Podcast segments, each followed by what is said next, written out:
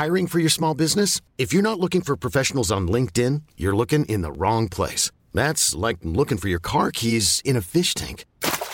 LinkedIn helps you hire professionals you can't find anywhere else, even those who aren't actively searching for a new job but might be open to the perfect role. In a given month, over 70% of LinkedIn users don't even visit other leading job sites. So start looking in the right place. With LinkedIn, you can hire professionals like a professional. Post your free job on linkedin.com slash achieve today. Millions of people have lost weight with personalized plans from Noom. Like Evan, who can't stand salads and still lost 50 pounds. Salads generally for most people are the easy button, right? For me, that wasn't an option. I never really was a salad guy. That's just not who I am. But Noom worked for me. Get your personalized plan today at Noom.com. Real Noom user compensated to provide their story. In four weeks, the typical Noom user can expect to lose one to two pounds per week. Individual results may vary. Buenas noches. Bienvenidos al Criminalista Nocturno.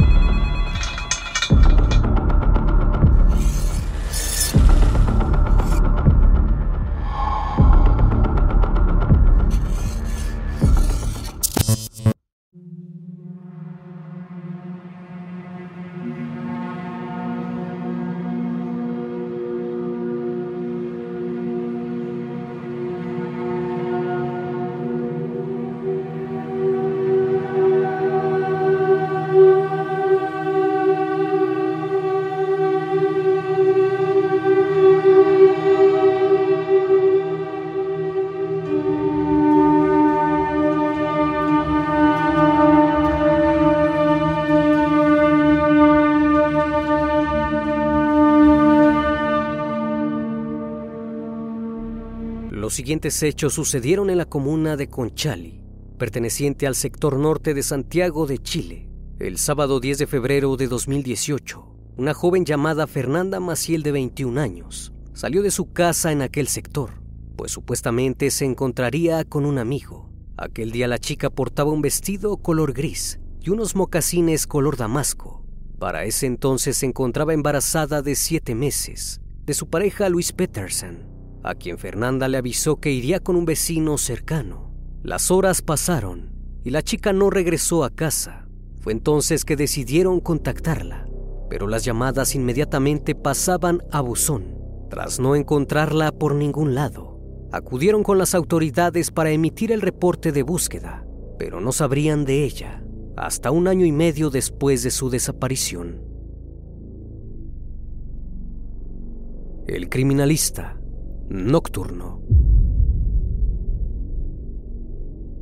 Aquel día por la mañana, la joven estuvo con su vecino Rodrigo Olivares, quien la acompañó a ponerse pestañas postizas. Luego de eso la llevó a su casa y se despidió de ella. Posteriormente, Fernanda almorzó con su madre Paola Correa, quien relató que notó algo extraño en su hija, pues esta vez no conversó como otros días, simplemente se limitó a permanecer en silencio, lo cual era muy inusual, pues ella siempre bromeaba con sus hermanos. Además se dio cuenta de que la joven estaba muy al pendiente de su celular y lo había puesto en silencio. Ya por la tarde, Fernanda salió alrededor de las 5.30, dejó su cartera y sus llaves, por lo que su madre pensó que no tardaría.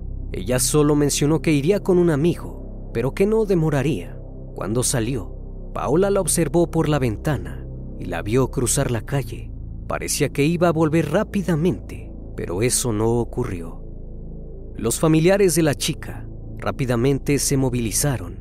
Luego de emitir el boletín de búsqueda, procedieron a buscarla por todos los alrededores, incluidos hospitales y hasta la misma morgue. Pero todo ello no dio resultado, pues Fernanda no apareció.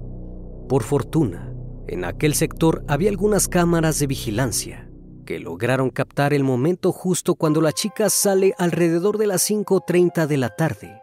En las imágenes se le ve cruzar la calle Puntiagudo y dirigirse hasta la calle Laima por la vereda norte. Si bien logró captar su salida, no logró captar hacia dónde fue. Esta era la última imagen que se tenía de ella. Lo primero que se pensó fue que su pareja Luis Petersen tenía algo que ver en su desaparición. Quizás como en muchos casos criminales, el sujeto no quería tener a la niña y por eso la había asesinado y ocultado en algún lugar. Además, días antes de la desaparición, había mantenido una discusión con Peterson. Una amiga de la chica declaró que Fernanda le había enviado mensajes el día 15 de enero diciéndole que sufría de violencia por parte de su pareja y no sabía qué hacer. Dadas las circunstancias, Luis Peterson fue llamado a declarar. El hombre explicó que efectivamente tuvieron algunos episodios de conflicto, como los que podría tener cualquier pareja, pero nunca terminó en golpes o agresiones.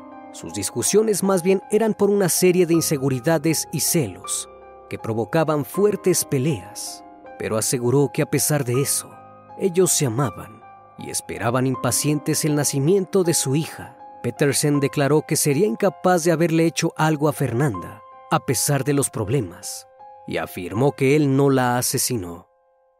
Algunos allegados a la pareja mencionaron que los conflictos entre ambos eran muy constantes, principalmente porque Fernanda era muy celosa, y en más de una ocasión protagonizaron fuertes discusiones en público, incluida una vez que ella le rayó el vehículo en el que Luis trabajaba como taxista. Hasta ese momento, las autoridades no tenían ninguna pista. La coartada de Petersen fue verificada, misma que lo ubicaba en otro lugar al momento de la desaparición de la joven.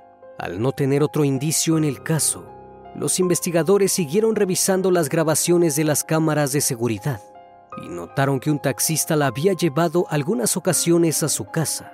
Las amigas de Fernanda mencionaron a la policía que ella les había contado que el taxista le había pedido su número y que incluso se ofreció a ayudarla y a ser su amigo. El 7 de marzo, Carabineros dio con el paradero del taxista que Fernanda habría tomado en el Quisco Regional de Valparaíso y lo interrogaron. El taxista mencionó que había tomado el servicio como cualquier cliente. Aseguró que la llevó hasta el hospital porque Fernanda le dijo que tenía dolores. Ella le pidió su número y le dijo que si podría pasar por ella cuando saliera del hospital. Él le dijo que no había problema, que así lo haría. Pasadas unas horas lo llamó y le pidió la llevara hasta su casa en la comuna de Conchali. Después de eso dijo que ya no tuvo contacto con ella, pero una amiga de Fernanda desmintió esta declaración y le mostró a las autoridades los mensajes que había mantenido con la chica donde ella le expresaba que el sujeto era muy insistente con ella y que le mandaba mensajes. Incluso se ofreció para darle ropa para su bebé. El taxista dijo que no se quería meter en problemas porque era casado, pero que diría la verdad para que no lo involucraran más en el caso y lo dejaran en paz, pues durante días había sido buscado por la policía y eso lo tenía agobiado. El hombre dijo que conoció a la joven desde el 2015 cuando ella solicitó un servicio de taxi al salir de una disco en las terrazas del Mal Plaza Norte. Supuestamente ella le pidió su número para tener más seguridad, porque le dio confianza. A partir de entonces, cada semana le marcaba para un viaje. A finales de 2017, dejó de tener contacto con ella, porque perdió su número. Pero al lapso de unos meses nuevamente se la volvió a encontrar al salir de un banco, y ahí intercambiaron sus números nuevamente. Detalló que el último viaje que realizó con ella fue cuando la llevó a la casa de su pareja Luis Peterson, días antes de su desaparición. No se bajó, solo fue hasta la casa para espiarlo. Después de eso no tuvo más contacto con ella, hasta que se enteró que la policía lo estaba buscando. Luego de su declaración, las autoridades procedieron a realizar el peritaje a su auto. El sujeto accedió sin problema. No obstante, no lograron encontrar ningún indicio con respecto a la desaparecida. Luego de haber realizado la pericia, el hombre fue descartado de la investigación al no encontrarse elementos que lo vincularan con la desaparición de Maciel. Tras el paso del tiempo, múltiples hipótesis de lo que pudo haber ocurrido salieron a la luz. Muchos especularon que probablemente se había ido con su amante dada la relación que tenía con Peterson. Esta teoría surgió luego de que un matrimonio afirmó haber visto a Fernanda en Bariloche, Argentina, con un radical cambio de look. haciendo malabares en un semáforo. La pareja aseguró que era la joven desaparecida y que incluso se veía que era inexperta en lo que hacía, por lo que dedujeron que pudo haber escapado de su hogar. La madre de la joven viajó hasta Argentina con la esperanza de encontrar a su hija, pero todo resultó en una falsa pista.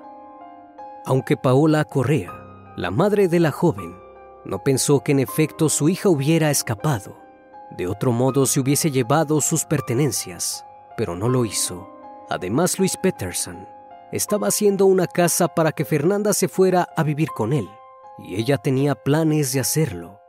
Otra de las hipótesis que surgió y que tuvo más relevancia fue el supuesto nexo que Fernanda tenía con Alexander Ayurson y su pareja María Araya, quien tenía antecedentes por diferentes delitos, incluido el tráfico de sustancias. Testigos aseguraron que la vieron reunirse con ambos el viernes 9 de febrero, un día antes de su desaparición. Supuestamente el sujeto le dio a guardar un paquete de droga y se fue, por lo que era posible que estuviera involucrada en algo ilegal. Otra hipótesis tenía que ver de igual forma con una actividad ilegal. Tiempo atrás Fernanda había tenido una relación amorosa con Joel Cuevas Flores, miembro de un grupo delictivo, aunque la relación no dio para más y decidieron terminar. Sin embargo, seguían hablándose. A principios de enero de 2017, la chica tuvo problemas con la pareja de Joel, llamada Francesca Orellana, quien amenazó a Fernanda con hacerle daño si seguía hablando con su pareja, por lo cual se manejó la probabilidad de que Francesca hubiese descubierto que le seguía hablando y la hubiese asesinado. Pero esta, como las primeras hipótesis del caso, fueron descartadas. Entre las cosas que hizo la policía de investigación durante la búsqueda de la joven fue allanar la casa de la madre de Fernanda y de Luis Peterson, pero nuevamente no encontraron nada. Únicamente en la casa del sujeto lograron hallar algo inusual, pues había una pared de doble fondo que pudo haberse usado para ocultar el cuerpo de la joven. No obstante, no se halló indicio de que Fernanda Maciel hubiese estado ahí. El día 12 de noviembre de 2018, Luis Peterson publicó en su cuenta de Facebook un mensaje sumamente extraño y a la vez sospechoso que decía, nos fuimos con todo, ahora vida nueva, familia los amo, a cambiar el chip por una mente sana. Gracias familia por el apoyo incondicional. Ahora se vienen los cambios y los proyectos. Gracias a Dios por no soltar mi mano y alejarme de la gente tóxica. Además de dicho mensaje, Peterson anunció que dejaría el país y se iría a vivir a España, asegurando que estaba cansado psicológicamente, dado que todos lo señalaban como el responsable de la desaparición de Fernanda. Luego de que los investigadores revisaron las grabaciones de seguridad de otras casas aledañas, se dieron cuenta que en la última de ellas ya no se le ve a la joven seguir su recorrido por la calle Laima, por lo que todo apuntaba a que debió desaparecer a solo metros de su casa. Otra pista que surgió es que supuestamente la habían visto por última vez cerca de una bodega en la que trabajaba un amigo suyo llamado Felipe Rojas. Cuando Carabineros acudió para entrevistar a este sujeto, él mencionó que aquel día 10 de febrero había invitado a Fernanda a platicar un rato, pero que ella nunca llegó. Incluso le mostró a la policía el último mensaje que él le había enviado donde decía, te esperé cualquier rato, pero no llegaste. Cuando se percató de que la chica no llegó, salió de su casa a comprar papelillos para fumar marihuana y como había consumido durante toda la noche, no recordó más detalles de lo sucedido. Felipe dijo que era amigo de Fernanda y que tenía aproximadamente 10 años de conocerla cuando llegó a vivir a la comuna. En algún momento dejaron de hablarse, pero recientemente se habían vuelto a contactar. Rojas aseguró que la situación era difícil para todos y les pidió que respetaran su espacio, puesto que por un caso así, donde él estuviese involucrado, lo podían despedir de su trabajo en aquella bodega en donde solo se dedicaba a cuidar a los perros.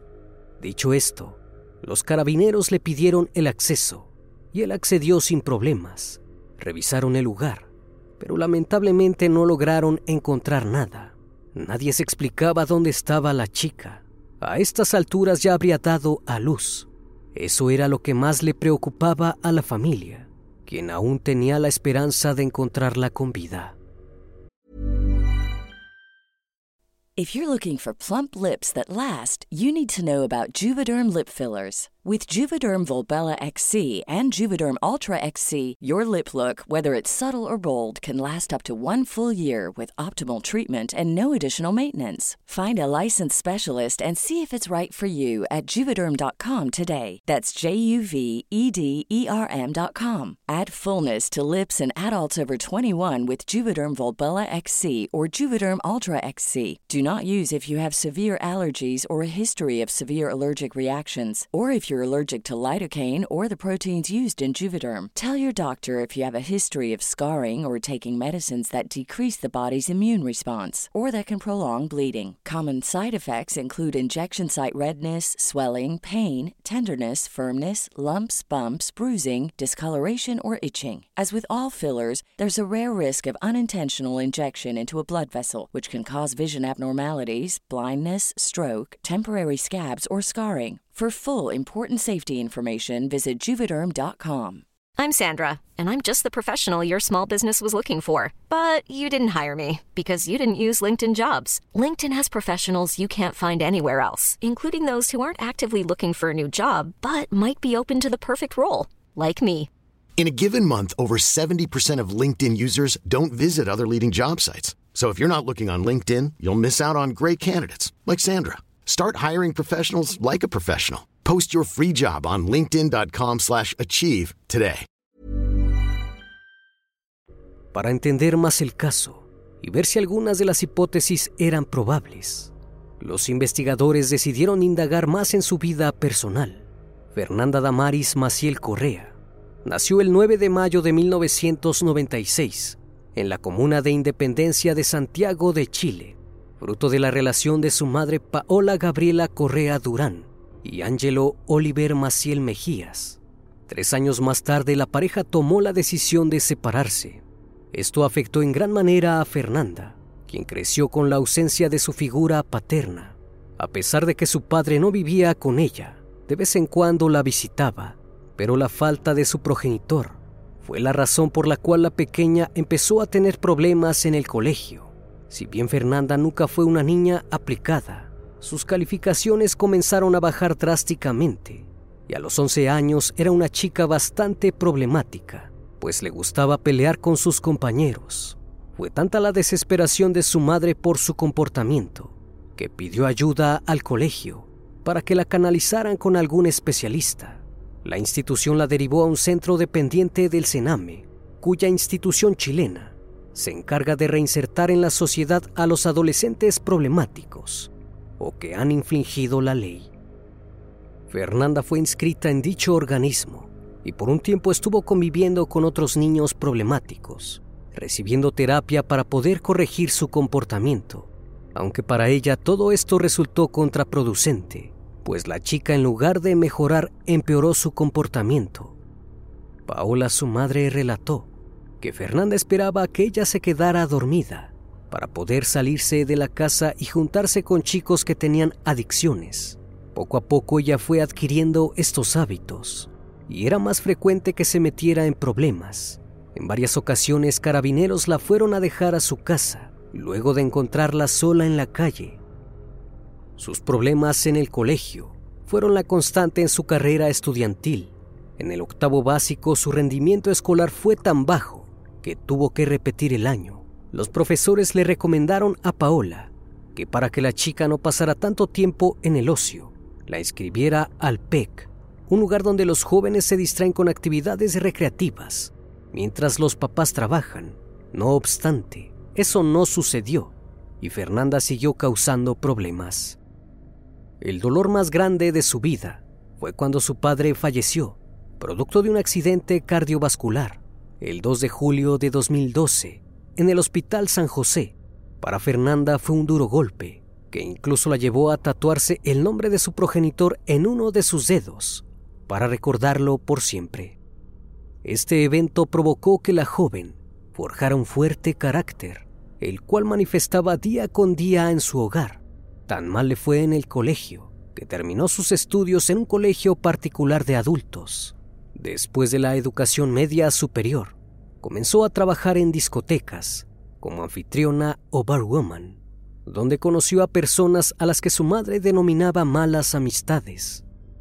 La relación con su familia cambió drásticamente, llegando al punto que cualquier cosa que le decían terminaba en discusiones y siempre peleaban cada que Fernanda salía su progenitora siempre observaba por la ventana con quién se iba, pues tenía la sospecha que andaba en malos pasos. Un año antes de su desaparición, comenzó una relación amorosa con Luis Peterson, un taxista de 36 años, que poco a poco comenzó a enamorarla. Paola pensó que su hija estaba buscando su imagen paterna en Peterson, dado que él era mucho mayor que ella. Aún así no se opuso a la relación y permitió que el hombre la frecuentara. En muy poco tiempo, ambos pensaron que eran el uno para el otro y soñaban con vivir juntos, aunque luego de unos meses, las peleas poco a poco fueron deteriorando la relación, pues Fernanda era muy celosa y tenían pleitos recurrentes.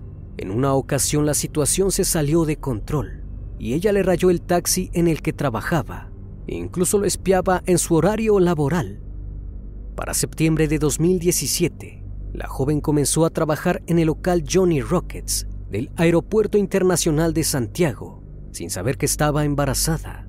Apenas supo, les informó a sus jefes, y estos acordaron en despedirla al enterarse de esto, pero la chica los demandó ante la inspección del trabajo y ganó.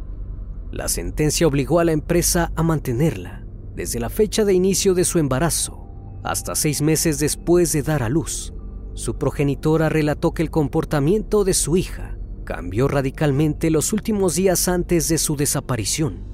Se veía extraña y muy callada, quizás por el embarazo, pero jamás se imaginaron que algo así podría ocurrirle. La investigación divagó por varias teorías y ninguna de ellas pudo resolver el caso hasta que de pronto sucedió algo. La tarde del 24 de junio de 2019, carabineros y el servicio médico legal llegaron hasta las cercanías de la vivienda de Fernanda para realizar un nuevo operativo al interior de la bodega que había sido periciada en al menos seis ocasiones anteriores. Misma bodega en la que Fernanda se reuniría con Felipe Rojas. Minutos después de haber iniciado las pericias, se reportó a la ciudadanía que lamentablemente el cuerpo de Fernanda Maciel había sido encontrado. Esta vez dieron con el lugar exacto donde estaba el cuerpo de la joven, tras recibir una pista importante sobre el caso. La persona que proporcionó la ubicación del cuerpo de Fernanda Maciel fue la expareja de Felipe Rojas. Luego de que éste le confesara lo que había hecho, el hallazgo se realizó en una fosa de 70 centímetros al interior de la bodega, cubierta por escombros de gran dimensión seguido de una capa de cemento y una gran cubierta de cal. Para lograr el hallazgo, tuvieron que excavar en siete lugares diferentes para poder dar con los restos. La chica fue hallada en posición fetal, con el bebé en gestación aún dentro del vientre, en un estado casi de momificación debido a la cal, enterrada a pocos centímetros de una pared que da a una propiedad contigua.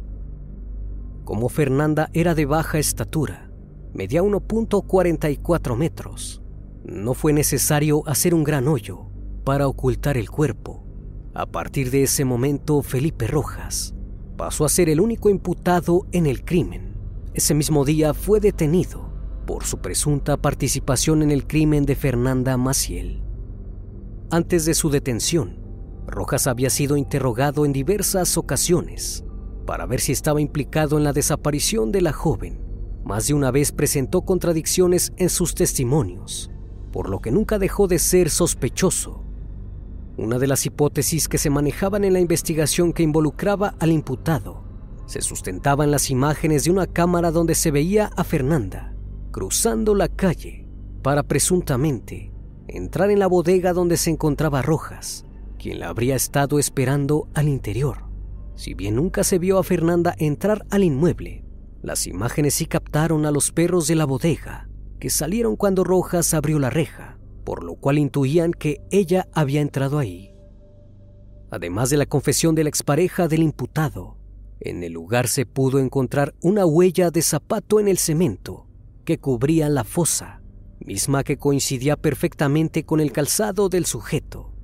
También se pudo comprobar su participación en el crimen gracias a una cámara de seguridad, en donde se le ve a bordo de una bicicleta cargando cemento y cal, los cuales llevó hasta la bodega para poder cubrir la fosa.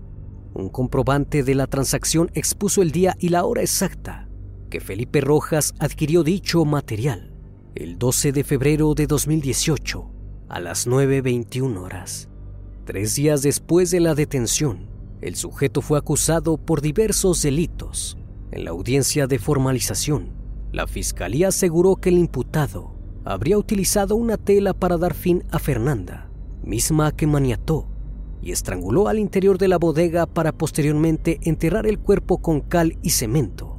El segundo juzgado de garantía de Santiago determinó dejarlo en prisión preventiva en la cárcel de alta seguridad, mientras se reunían todos los elementos necesarios para enjuiciarlo.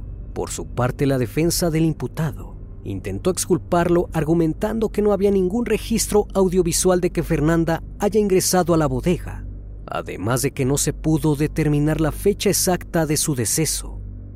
Por otro lado, Felipe Rojas se limitó a dar cualquier declaración y mantuvo silencio durante los largos meses que estuvo en prisión preventiva, hasta que el 20 de diciembre de 2020 se realizó la reconstrucción de los hechos de acuerdo a la declaración de Felipe Rojas. Todo ocurrió el 10 de febrero de 2018. Él se contactó vía WhatsApp con Fernanda y se pusieron de acuerdo para juntarse en la bodega a fumar un poco de marihuana. Aquel día la chica llegó después de las 5.30, ya que su casa estaba solo a 80 metros de distancia de la bodega donde fue hallada. La joven ingresó y se sentó en unos sacos que había en el primer cuarto de la casa que era el living del comedor.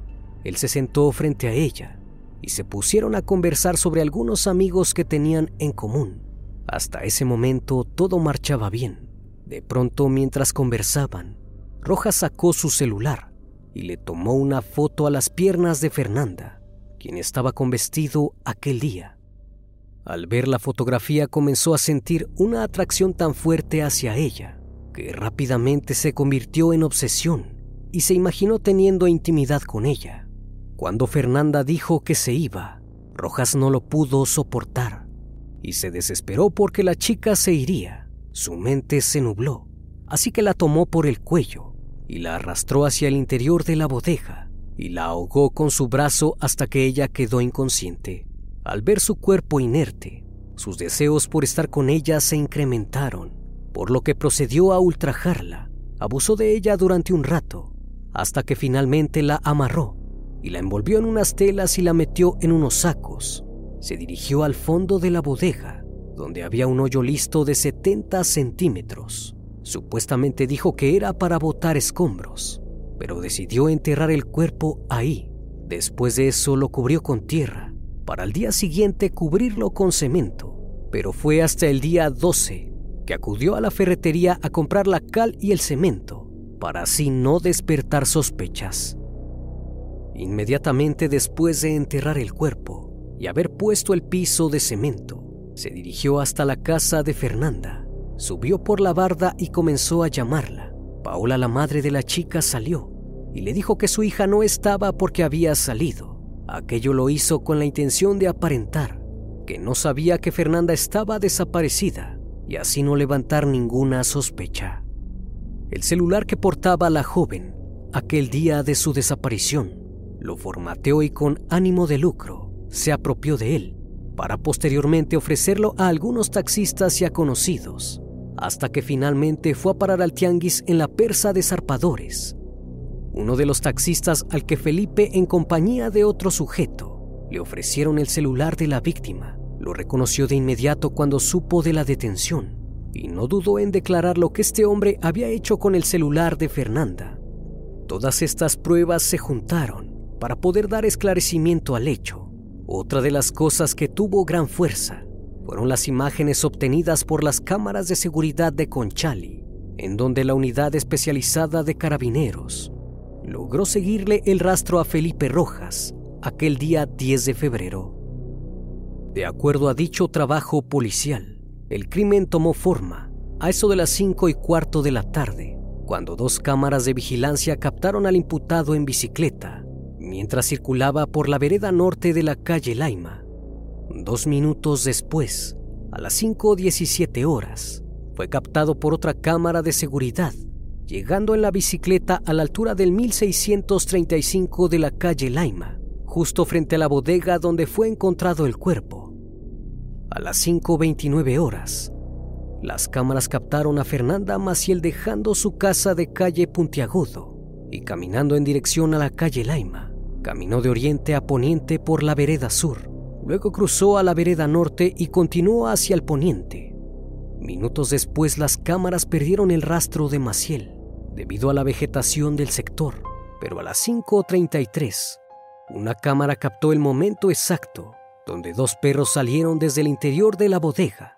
Esto confirmaba que la chica había entrado.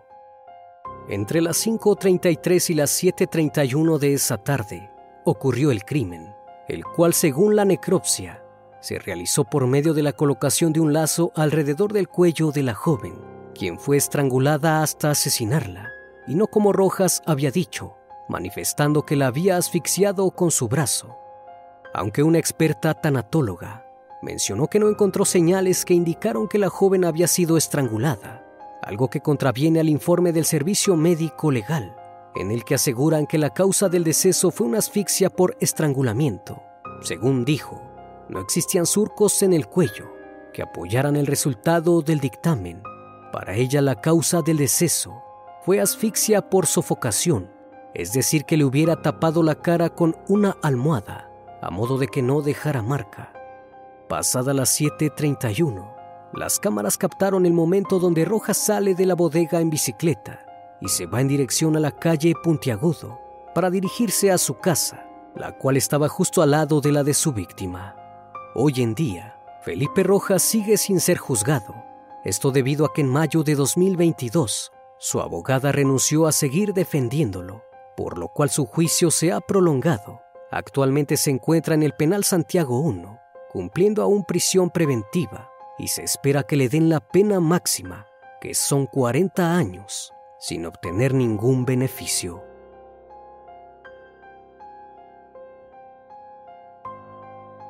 Como cada noche, estimado público, agradezco su compañía.